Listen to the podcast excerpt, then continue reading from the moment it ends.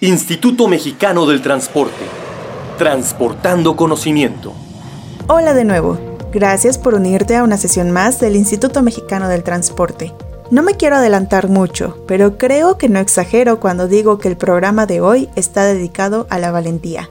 ¿Te sientes cómodo con las alturas? Por otro lado, ¿sabes cómo se comporta tu vehículo al abordar una curva? Puede que ambos temas se sientan distantes a primera instancia, pero la coordinación que estamos por presentar unifica perfectamente ambos aspectos.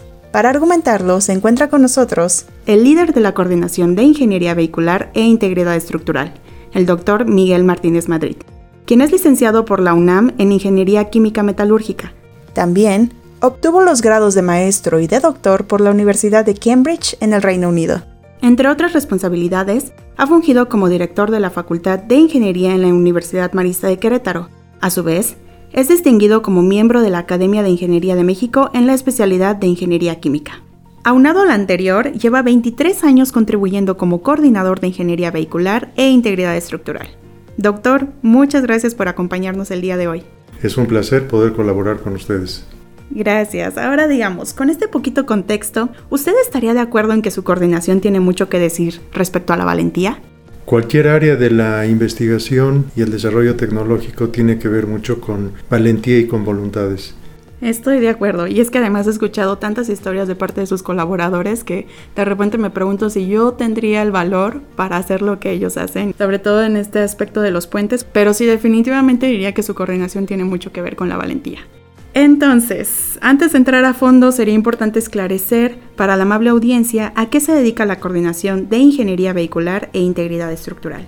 Tenemos dos áreas fundamentales, una que tiene que ver con lo que son los análisis dinámicos de los vehículos que circulan en las carreteras en México y de los componentes que forman parte de esos vehículos, como por ejemplo suspensión, llantas, sistemas de seguridad, la forma en cómo distribuyes la carga, el tipo de vehículo que circula en la carretera em, y todo lo que gira en torno al mismo. La otra área tiene que ver con la integridad estructural, vista desde dos ámbitos. Uno es el comportamiento de la estructura per se desde el punto de vista civil, cómo se distribuyen los esfuerzos, cómo fue afectada por un fenómeno natural, cómo es que esa estructura se comporta conforme están pasando diferentes vehículos, y la otra, los materiales que se utilizan para construir esa infraestructura, que no nada más es de puentes, sino también puede ser de muelles o de otras obras civiles.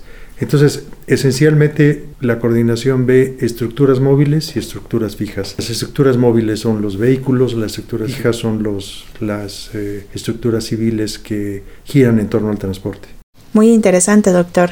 Ahora que hablamos de las estructuras móviles, me preguntaba qué tipo de proyectos desarrollamos o inclusive qué estudios podemos ofrecer para evaluar sus características. Mira, por ejemplo, cuando eh, Michelin, que es una empresa muy importante fabricante de, llantas, eh, quiso introducir una nueva tecnología, una nueva llanta en México, requería de la realización de pruebas que hiciéramos nosotros para ver si esas llantas nuevas no afectaban la seguridad del vehículo, la seguridad de los tractocamiones en los cuales ellos iban a poner. Básicamente ellos la tecnología que estaban incorporando era sustituir las llantas con arreglo dual, o sea, las dobles llantas que vemos en los trailers, por unas llantas que se llaman super sencillas o de, o, de llantas de base ancha. Entonces, la, el fabricante eh, primeramente fue a la Secretaría, a la Dirección General de Transporte Federal, y dijo, oye, yo quiero que mis llantas pueden ser comercializadas libremente, pero necesito saber qué sustento técnico necesito yo presentarles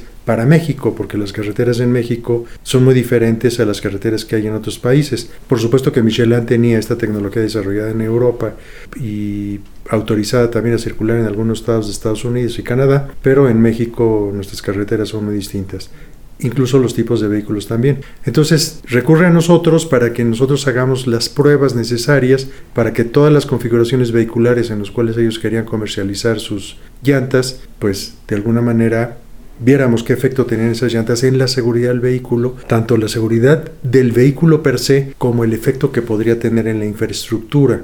Entonces es un proyecto que duró más de seis años. y finalmente se obtuvieron todos los reportes necesarios para que la Secretaría de Comunicaciones y Transportes autorizaran la venta y comercialización y la instalación de sus unidades en prácticamente todas las configuraciones vehiculares, a excepción de las que transportan líquidos peligrosos. Otro proyecto muy interesante que hicimos fue con las pipas de Pemex. Las pipas de Pemex eh, hace unos 15 años, empezaron a tener muchos accidentes porque se volteaban con relativa facilidad o de repente frenaban y perdían el control de la unidad y se accidentaban. Entonces con Pemex Refinación hicimos un estudio para evaluar la dinámica de cómo se comportaban esas pipas desde el punto de vista dinámico y ver qué efecto tenían en la seguridad del vehículo y establecer de alguna manera los umbrales de conducción. No quiero ser muy técnico, pero los umbrales es decir hasta dónde puedo yo manejar estas pipas sin que se estén volcando. pues nos dieron todas las pipas que se utilizan en petróleos mexicanos y las pipas las desarmamos completamente. Y lo que fue nuestra gran sorpresa es que el, diseño de las pipas que eh, se tenía era un diseño original que se tuvo desde la expropiación petrolera.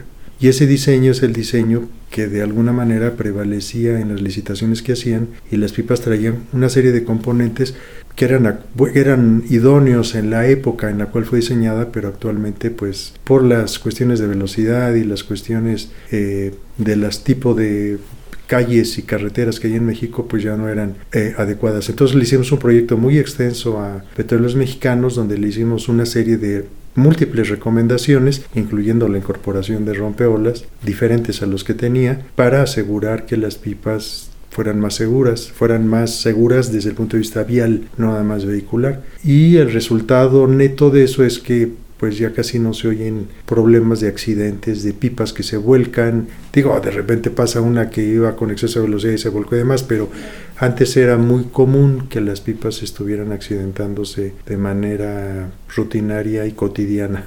Esto me recuerda a los héroes sin capa porque realmente la gente no se entera de qué cambios eh, o qué contribuciones como institución o inclusive otras pueden estar realizando. Y yo no lo había pensado, pero es real. Se escuchaba muchísimo antes que las pipas se volcaban y que habían accidentes por aquí y, por ahora ya no tanto. ¿No? Y, y quién hubiera imaginado que nosotros tuvimos que ver al con eso. Y de hecho, tan es así que salió una patente producto de esa investigación. Una patente que tiene que ver con la forma del autotanque.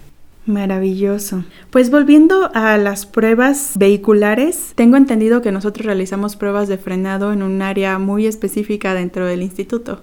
Fíjate que eh, hemos hecho pruebas no nada más de frenado, sino de cambio súbito de carril que se llama slalom, pruebas de sostenimiento de velocidad constante y de hecho participamos con el primer fabricante en México del primer auto deportivo que se fabrica en México, casualmente se fabrica en Querétaro, que es el famoso Bull con V. El Bull 05 eh, participamos con financiación de, directamente con ACID en una parte que tuvo que ver con la estabilidad del vehículo. El vehículo estuvo con nosotros pues, prácticamente un mes y le estuvimos haciendo una serie de pruebas diversas, viendo precisamente cómo algunas modificaciones que se le hacían a la suspensión mejoraba o empeoraba la estabilidad de ese vehículo. Ese vehículo actualmente se comercializa en todo el mundo, siendo el principal comprador los países de Arabia. Los países árabes son los que más compran ese vehículo, pero nosotros participamos en ese, en ese desarrollo de manera muy importante.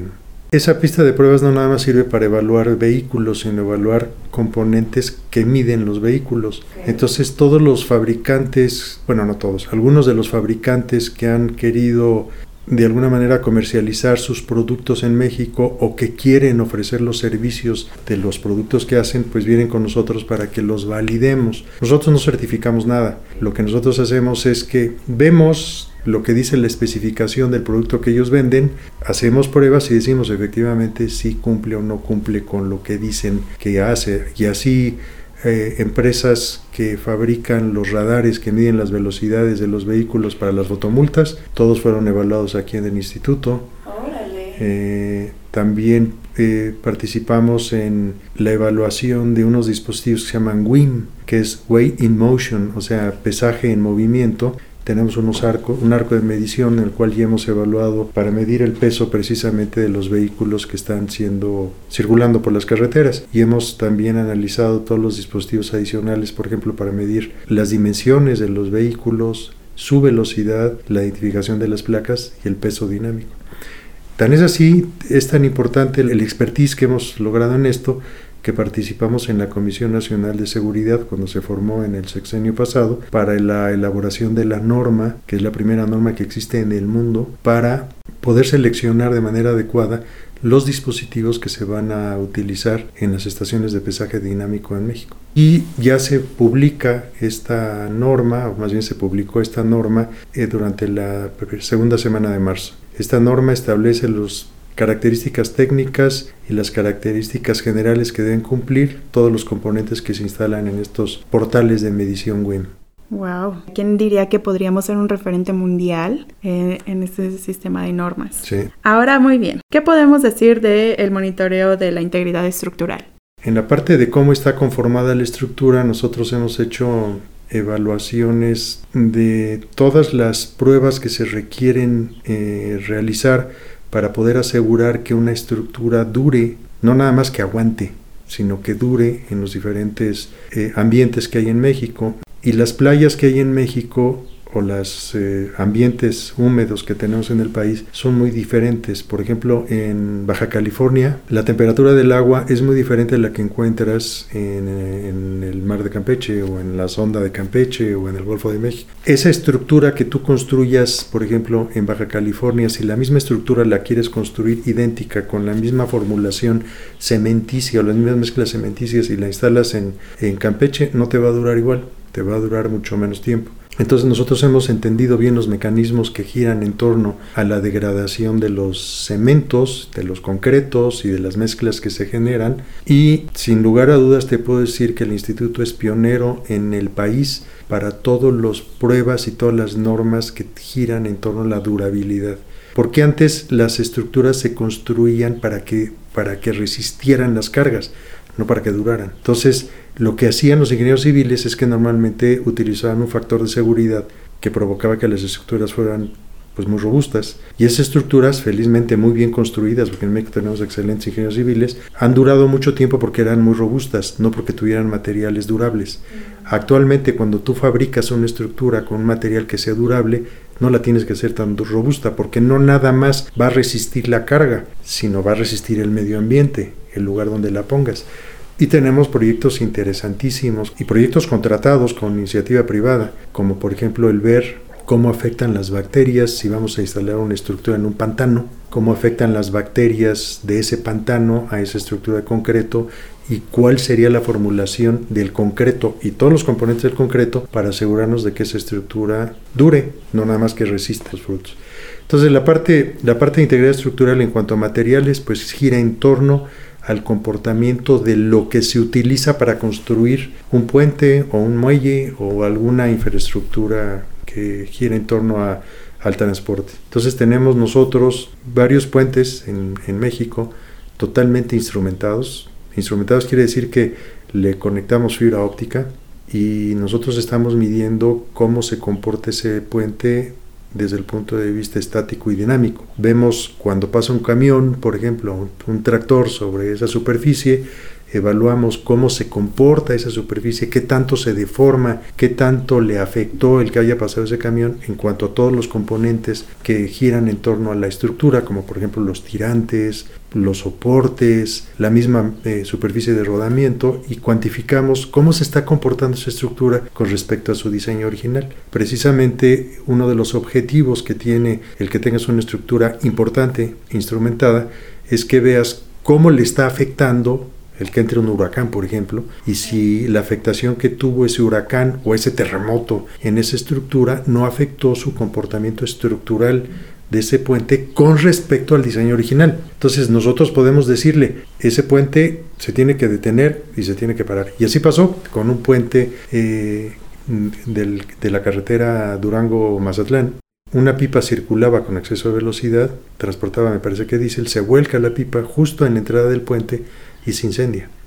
La temperatura que desarrolló eh, ese, esa pipa cuando se, se incendia provocó que una parte de la superficie de concreto del puente se pulverizara. Entonces hizo un agujero en el puente.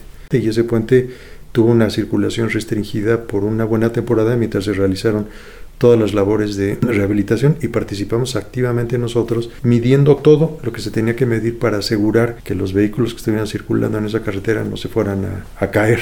Sí, claro.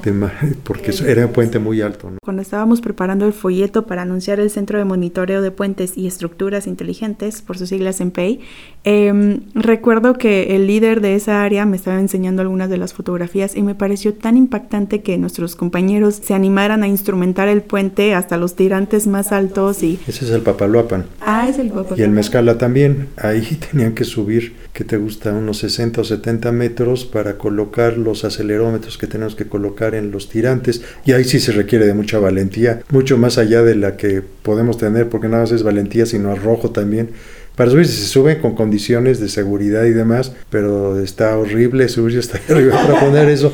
Y también los instaladores de las celdas solares, porque no hay energía eléctrica, esos puentes no están energizados de ninguna manera, y entonces teníamos nosotros que proveer la, la energía eléctrica por medio de paneles solares, almacenarla en baterías y que esos, eh, a través de eso estuvieran energizados todos nuestros dispositivos de medición de los puentes, ¿no? Y por eso comenzábamos este programa eh, sugiriendo eso, ¿no? La valentía que se requiere para formar parte de, de, esta coordinación. Bueno, también hay valentía y también hay, hay gozo, porque dentro de las eh, evaluaciones que hemos hecho, eh, cuando Nissan quiso incorporar un vehículo deportivo en México que se llama GTR, que no tiene que ver con puestos, sino con la pista, pidió que hiciéramos unas pruebas del vehículo aquí en nuestra pista y me tocó la fortuna de poder manejar ese coche a su máxima capacidad en la pista y es muy divertido también, o sea, no nada más es arrojo y valentía, sino también diversión.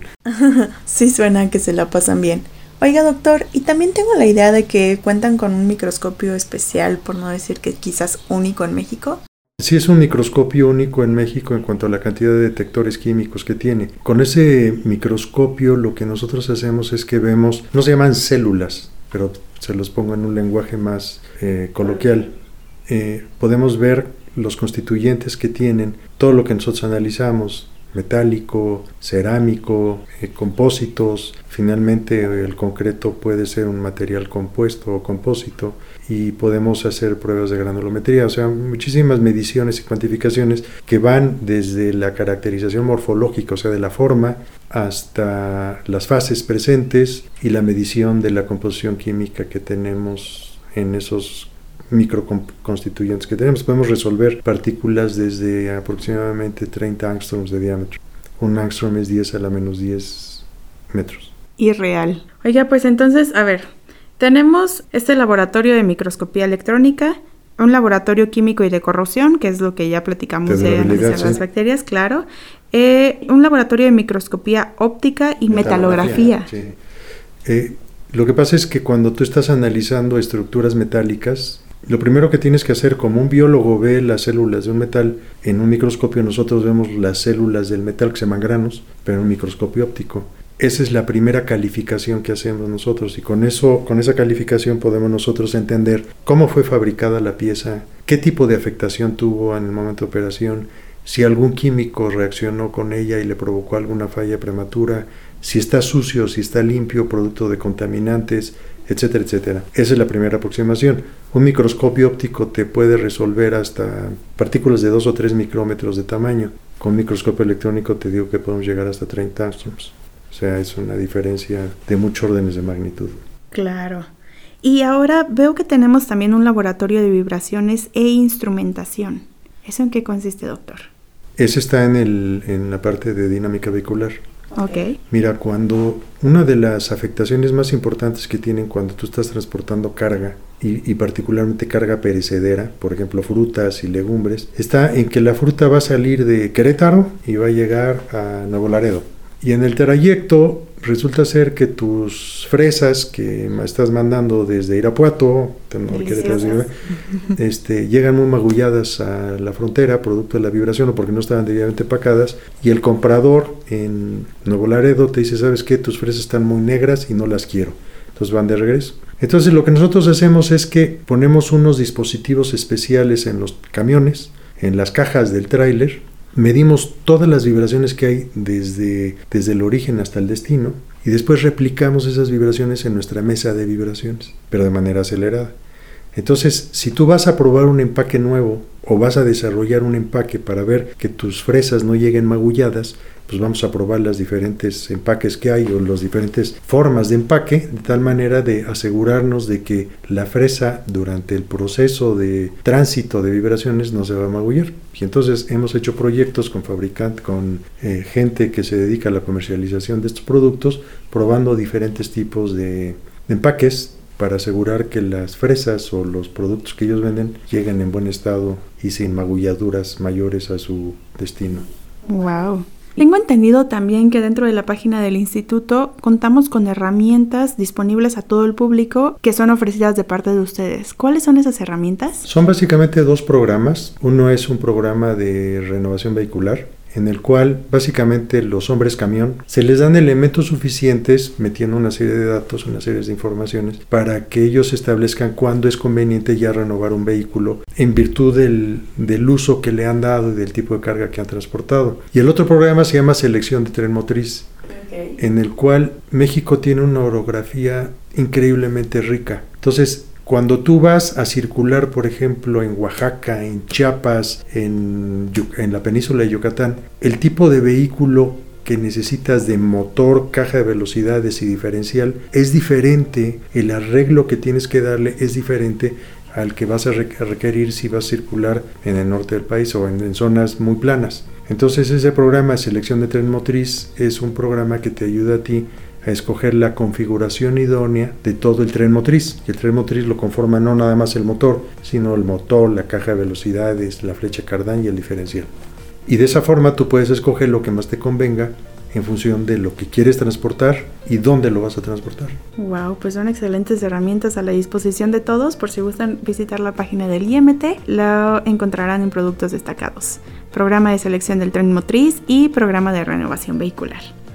Pues fue un honor haberlo tenido en esta sesión de podcast de parte del Instituto Mexicano del Transporte. Es un placer estar contigo y disfrutar este tipo de entrevistas, porque las disfruto mucho. Muchas gracias. También recuerden que estamos a su disposición a través de las redes sociales, Facebook, Twitter y bueno, del canal de YouTube, así como de la página de internet go.mx diagonal IMT para que realicen las consultas de nuestras publicaciones técnicas y de todo lo que comentamos en este programa. Gracias, que tengan excelente día. Instituto Mexicano del Transporte